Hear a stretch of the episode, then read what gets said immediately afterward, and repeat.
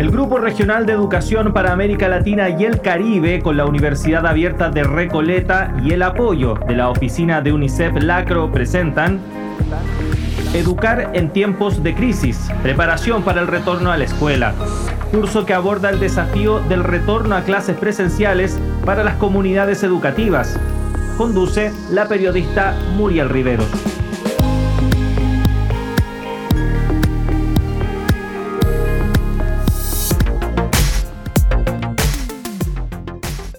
Hola, hola, bienvenidos, bienvenidas a la tercera lección de la versión radial del curso Educar en tiempos de crisis, preparación para el retorno a la escuela.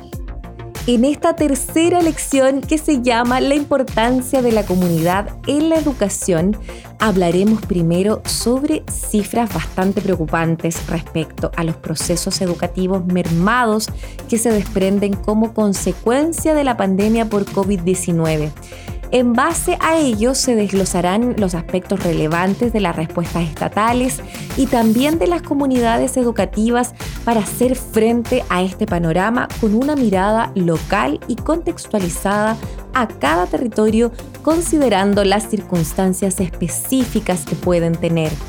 Finalmente, se aborda el rol vital que tienen las y los docentes en los procesos educativos y aún más en tiempos de crisis. Pero antes de comenzar, les invitamos a escuchar un resumen de la clase anterior. En la lección anterior revisamos la protección frente a las vulneraciones derivadas de la crisis. Partimos revisando un caso de estudio de Ana Alicia quien relataba su experiencia desde el inicio del COVID-19, cómo tuvo que enfrentar la continuidad educativa por todos los medios posibles y más aún, enfrentar el retorno de la escuela con mucha incertidumbre, ya que los protocolos y normas no fueron socializados ni comunicados como es debido. Luego, y como una continuidad a lo planteado en el caso de estudio, conversamos con Susana Urbano, co-líder del Grupo Regional de Educación y asesora senior de la organización Save the Children, sobre la importancia de los aspectos socioemocionales de la comunidad educativa frente a una situación de emergencia como la vivida actualmente. En esta conversación, se revela la importancia de una comunicación clara y fluida que aminore lo que más se pueda la incertidumbre, sensación que en estos tiempos abunda en todas y todos. Finalmente revisamos seis recomendaciones que el texto Regreso Seguro a la Escuela, una guía para la práctica de Global Education Cluster, comparte como principios claves para retornar a la escuela garantizando la seguridad de toda la comunidad educativa, relevando la importancia de la participación de todas y todos, como también de la necesidad comunicativa urgente de que el colegio es un lugar seguro y positivo para afrontar cualquier crisis.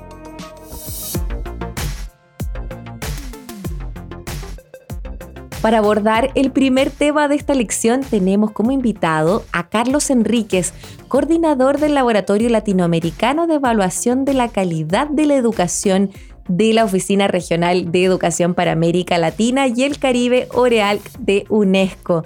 Bienvenido Carlos, un gusto que estés aquí. A, todos los de, a todos los organizadores. Muchas gracias Carlos por estar con nosotros hoy. Recientemente un trabajo mostraba, y creo que quedamos todos un poco asustados, ¿no? Casi 100 millones de niños en el mundo retrocedieron en sus niveles de comprensión lectora como uno de tantos efectos colaterales que ha producido la pandemia y esta readecuación en materia educativo en tiempos de emergencia. Lo que sabemos que nos dice este estudio es que si no retomamos y no realizamos acciones afirmativas, la tendencia que veníamos trayendo, que en América Latina era muy significativa, no la vamos a retomar, la, la vamos a alcanzar recién a tomar en el 2030. Esto significa un retroceso sustantivo en los niveles de alfabetización, en los niveles de comprensión lectora, pero al mismo tiempo en el desarrollo económico democrático de los países de América Latina. ¿Cómo has visto tú, Carlos, desde el laboratorio? Yo sé que han estado produciendo bastante evidencia. ¿Cuál es la situación hoy día de la enseñanza y del aprendizaje en América Latina? ¿Hacia dónde deberíamos poner el foco?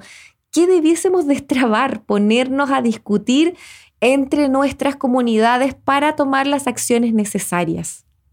muchos expertos decían, mira, la escuela se puede se puede obviar el maestro un computador capaz que finalmente sea capaz de reemplazar. Y, en buena hora yo quiero partir previamente el rol maestro que prioriza este espacio protector, esta relación estudiante-profesor, eh, eh, este lazo afectivo para tener un aprendizaje significativo, resulta trascendental. Eh, y, yo solo quiero decir primero, valorar el rol que cumplen las maestras y los maestros que se hace hoy insustituible.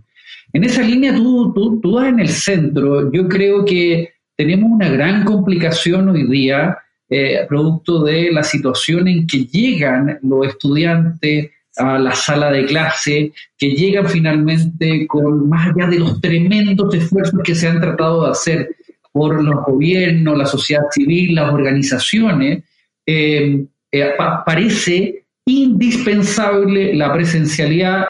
todos estos protocolos permiten ambientes seguros y de protección cuando no solo son parte de un papel, no son solo parte, eh, como bien lo señalan eh, anteriormente, de una normativa, sino se hace vida, se hace carne por los protagonistas de las comunidades educativas.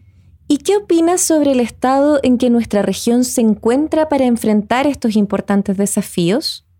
Solo quiero decir que América Latina entre el 2020 eh, y el Caribe y el 2013 tiene avance importante, pero también quiero plantear eh, críticamente, eh, eh, estamos muy lejos de lograr las habilidades fundamentales en nuestros estudiantes. Solo quiero decir, y aquí son datos del laboratorio que conforman 18 países de América Latina y el Caribe, es que solo 4 de 10 niños en tercero de primaria leen comprensivamente. Y solo uno de cada dos es capaz de lograr habilidades básicas. Seguimos conversando con Carlos Enríquez, coordinador del Laboratorio Latinoamericano de Evaluación de la Calidad de la Educación. En base a lo que hemos hablado hasta ahora, las cifras que se manejan del estado actual en América Latina y el Caribe son muy preocupantes, lo que enfatiza aún más la necesidad del retorno a la escuela. Ahora bien, ¿qué efectos inmediatos puedes vislumbrar en este retorno? los estudiantes, al no tener esta conexión finalmente con los maestros, eh, con las maestras, eh, pudiesen retroceder y lo que se están dando cuenta eh, al llegar a, las salas de clase es que hay aulas mucho más diversas. en este mismo ejemplo, en tercero de primaria van a llegar estudiantes que pueden estar para tercero de primaria, pero van a llegar estudiantes que van a estar en segundo de primaria, el primero de primaria, y por qué no decirlo, estudiantes que ni siquiera todavía se han acercado al proceso silábico finalmente de la comprensión lectora o del, acercamiento finalmente a los números. ¿Y qué quiere decir esto? ¿Qué quiere decir esto? Que hay un desafío mayor para eh, los maestros de una aula más diversa, con mayor grupo finalmente instruccional en su clase, que propositivamente creo que eh, uno pudiese señalar que el rol del trabajo colaborativo resulta indispensable. ¿Y crees que estamos preparados para enfrentar este desafío mayor?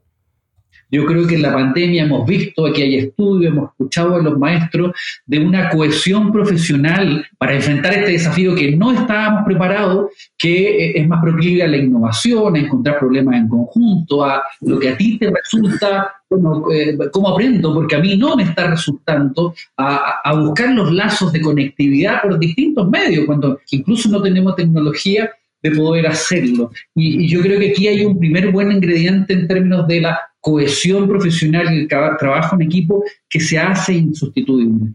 Me imagino que con lo que dices, mirando el contexto descrito, es mucho más desafiante y resulta indispensable saber dónde está cada niño, cada niña en su trayectoria de aprendizaje. La conexión de su estado socioemocional.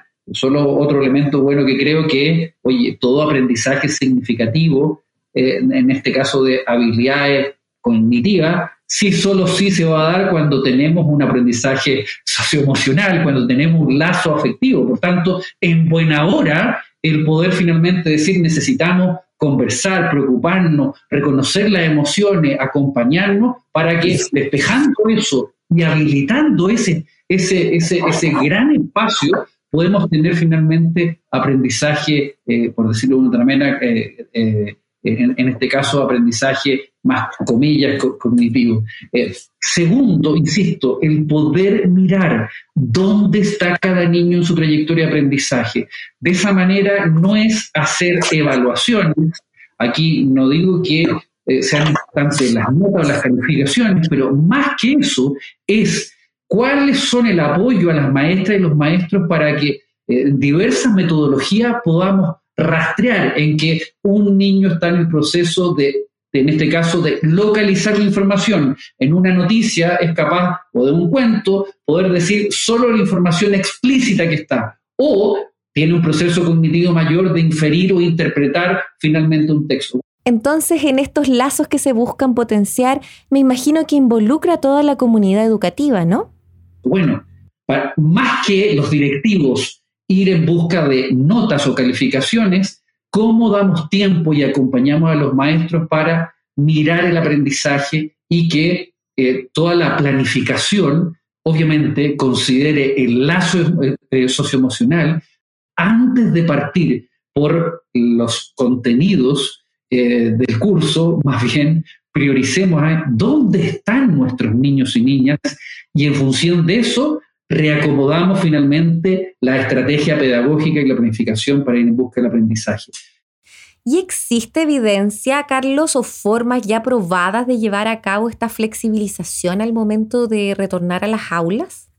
Hay, eh, yo diría que no hay todavía estudio, hay solo simulaciones de la gran pérdida de aprendizaje, pero más bien nosotros desde la UNESCO creemos y desde el laboratorio que la conversación tiene que ser más que lamentarlo por lo que no se ha hecho o lo que no nos ha resultado, es más bien instalar una conversación muy local con los maestros, las maestras y los directivos, que es cómo lo que ustedes hacen está al servicio del bienestar y de los aprendizajes de los estudiantes. E insisto, y ahí el nivel nacional tiene que dar más poder, más atribuciones y más espacio, e idealmente menos burocracia, al, en este caso a las comunidades locales con el fin, insisto, de saber dónde están los estudiantes y en función de eso reacomodar la planificación, el trabajo pedagógico, las distintas estrategias, porque va a ser la única manera finalmente de impactar esto me recuerda a lo que nos dijiste tras bambalinas sobre ese ejemplo de Mafalda, que después,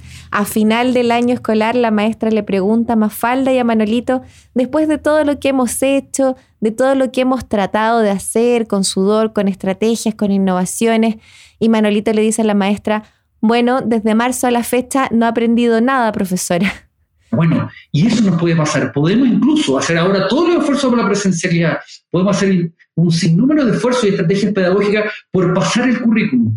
Pero si ese currículum no es contextualizado a dónde están los estudiantes en la trayectoria de aprendizaje, no vamos a tener efecto y no vamos a poder retribuir, no vamos a poder dotar mayores posibilidades a las niñas y niños que queremos. Por tanto, la importancia del rol del maestro y de tomar decisiones pedagógicas dando autonomía profesional y por otro lado apoyándolo con estrategias para conocer dónde están en su trayectoria de aprendizaje, parece centrar en este escenario, obviamente, como muy bien tú lo decías, de complicaciones de aprendizaje y donde la presencialidad y el rol del maestro resulta insustituible. Muchísimas gracias por estar aquí hoy con nosotros, Carlos. Definitivamente hay mucho trabajo por hacer en busca de la dignidad en la educación para todas y todos. Como decimos por acá, que nadie quede afuera, que nadie quede atrás. Recordemos que esta lección es la tercera del curso radial Educar en tiempos de crisis, preparación para el retorno a la escuela. Después de esta entrevista les dejamos las siguientes preguntas activadoras del aprendizaje. Después de los contenidos expuestos, te invitamos a la siguiente reflexión. ¿Por qué crees que es importante flexibilizar la malla curricular en tiempos de emergencia? ¿Qué reflexión te suscita el pensar los aspectos socioemocionales en la educación? Enseñar exige saber escuchar. Ponte manos a la obra y sé tú también un agente de cambio. Estamos presentando Educar en tiempos de crisis, preparación para el retorno a la escuela, curso que aborda el desafío del retorno a clases presenciales para las comunidades educativas.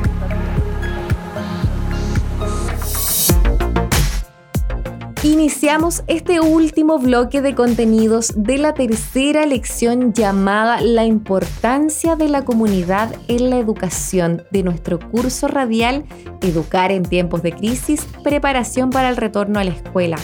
En este segmento hablaremos nuevamente con Claudio Osorio, representante para el mundo de habla hispana de la Red de Educación en Emergencias. Muchas gracias Claudio por estar con nosotros nuevamente.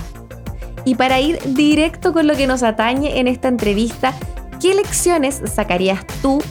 ¿Qué te gustaría compartir con las y los estudiantes de la región de lo que has visto hasta ahora y qué podríamos tomar para mejorar lo que estamos haciendo? Ya tengo tres niños. Ya tengo tres niños en tres colegios distintos. ¿ya? Los tres niños son distintos los colegios son diferentes. ¿ya? yo creo que una de las lecciones es esa. ¿Ya? Yo creo que, eh, que cada niño es diferente, cada comunidad educativa es distinta, ¿verdad? Con sus ventajas, con sus restricciones. Entonces, primero, yo creo que no podemos, si bien los protocolos buscan emparejar la cancha, ¿ya? Creo que las realidades de cada uno de los niños, como digo, cada una de las comunidades educativas es, distinto. Entonces, hay, llamamos, a contextualizar y a adaptar estos protocolos, estos planes y toda la buena voluntad que hay para poder aplatanarlo, como dice en República Dominicana, a la realidad de cada comunidad educativa, pero también de cada niño, ¿ya? De cada niño, niña o adolescente que por diferentes razones puede o no puede eh, acceder al sistema educativo de la manera que él o ella quisiera. ¿ya? Muchas veces las condiciones en, la escuela pueden estar dadas para la presencialidad, pero puede ser que el contexto familiar no esté dado. Entonces también yo creo que la gran lección, y creo que a nivel global, el acceso gradual, ¿ya? A, la escuela, no obligatorio, ya que respete las restricciones que pueden tener muchas familias, que pueden tener gente de riesgo en sus propios hogares, ¿ya? Y, lo otro también, una gran, creo que gran lección que tenemos que aprovecharla como, como comunidad educativa en, general, eh, eh, es el hecho de que esta pandemia ha puesto las crisis en el foco de un sector que por muchos años venimos clamando que esto es un tema que ahora no afectó por mucho tiempo, pero que a países y a comunidades lo afectan de manera permanente, de manera recurrente, ¿ya? Pero básicamente es poder eh, buscar soluciones eh, locales en cada comunidad educativa que se adecúen a las necesidades de su comunidad. Ya no creo que hay que rajatabla ni los lineamientos a nivel global, ni los lineamientos a nivel eh, de los países. ¿Qué planteas entonces para poder subsanar esta tensión entre la decisión que puede venir del gobierno central con las necesidades específicas de cada comunidad? Una conversación franca, directa entre profesorado, direcciones de escuela, estudiante y apoderado eh, permite justamente bajar un poco las ansiedades y buscar soluciones que muchas veces sean las más favorables para ciertos niños también, ya dentro de la misma comunidad educativa. Afortunadamente, uno, uno, de mis, uno de mis hijos ha tenido este año casi presencialidad completa, sin embargo, siguen habiendo compañeros y compañeras que no pueden, ya, por diferentes razones ir, y, y muchas veces, si bien la escuela trató de forzarlo para regresar a la escuela, entonces eso, es adaptarse, es adaptar a la realidad de cada escuela observando no solamente los protocolos, sino también mirando para el lado dentro de la comunidad educativa, pensando más allá del, de los cercos de la escuela, donde muchas veces pueden haber algún tipo de organización pública o privada que no sea del ámbito educativo, que siempre va a estar dispuesto a llevar. Bueno, uno puede aventurarse a decir que la comunidad educativa está consciente que cuando se habla del bienestar y el beneficio de los derechos de los niños, niñas y adolescentes, se generan grandes voluntades que pueden articular perfectamente lo público con lo privado. Articulación que claramente hay que sacarle el máximo provecho para un retorno a clases presencial y gradual, atendiendo las necesidades y contextos de cada localidad. Pero eso primero parte de la convicción que queremos hacerlo, ¿ya?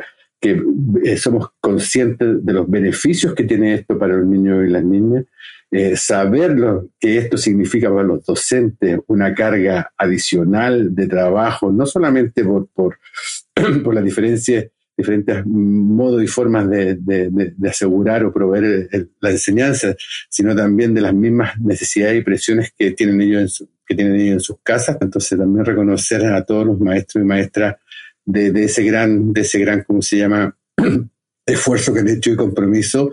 Y, sí, yo creo que las comunidades educativas que han querido regresar lo han podido hacer con todas las limitaciones y dificultades que no solamente han visto ahora en, el retorno, sino también durante la educación a distancia. Entonces ha sido una época de muchos, muchos desafíos en donde las ganas nunca tienen que acabar, de asegurar el derecho a la educación a los niños, niñas y adolescentes, en donde los docentes son una parte fundamental, el pilar fundamental para que esto pueda ser realidad. Muchísimas gracias por tus palabras y tu tiempo, querido Claudio. Esperamos, por supuesto, que la importante labor que tú junto a la Red de Educación en Emergencias pueda seguir apoyando al trabajo educativo en una región que, como hemos visto en las preocupantes cifras al inicio de esta lección, Queda mucho trabajo por hacer para que la dignidad sea transversal y un piso desde donde construir sociedades equitativas y con todas las herramientas para que cada una y uno pueda desarrollar su proyecto de vida. Gracias. Agradecemos nuevamente a Claudio por esta conversación. Estamos seguros que las y los estudiantes de este curso han tomado nota de estos temas tan importantes en esta tercera lección titulada La importancia de la comunidad en la educación. Y a ustedes, estimadas y estimados estudiantes, les dejamos las siguientes preguntas activadoras del aprendizaje.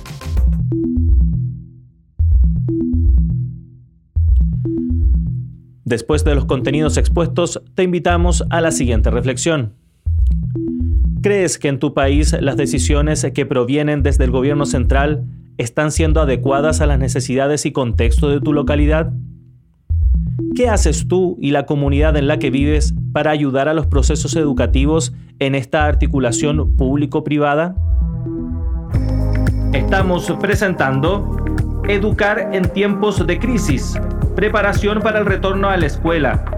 Curso que aborda el desafío del retorno a clases presenciales para las comunidades educativas. Estimados y estimadas estudiantes, llegamos al final de esta tercera lección titulada La importancia de la comunidad en la educación, perteneciente a nuestro curso radial Educar en tiempos de crisis, preparación para el retorno a la escuela. Pero antes de despedirnos, les invitamos a escuchar un resumen de lo que hemos visto durante esta clase. En la lección de hoy, partimos conversando con Carlos Enríquez en base a algunas cifras preocupantes y la importancia del rol docente en los procesos educativos, reforzando por supuesto lo socioemocional tanto en docentes como estudiantes. Luego finalizamos con una conversación con Claudio Osorio sobre aspectos relevantes de las respuestas estatales y también de las comunidades educativas para hacer frente a este panorama con una mirada local y contextualizada a cada territorio considerando las circunstancias específicas que puedan tener. Hace un hincapié en no forzar el retorno sin antes entregar todo lo necesario para un retorno seguro. Les invito a revisar los principales aspectos tratados en esta lección, como también si ustedes quieren descargar este y el resto de los episodios en la página www.uar.cl. Además, recuerden que al final de este curso radial podrán tener acceso a una certificación de aprobación realizando una evaluación en línea. Para despedirme, les dejo esta cita de Mafalda. De tanto ahorrar en educación, nos hemos hecho millonarios en ignorancia. El Grupo Regional de Educación para América Latina y el Caribe, con la Universidad Abierta de Recoleta y el apoyo de la oficina de UNICEF Lacro, presentaron Educar en tiempos de crisis, preparación para el retorno a la escuela. Curso que aborda el desafío del retorno a clases presenciales para las comunidades educativas. No faltes a nuestra próxima lección.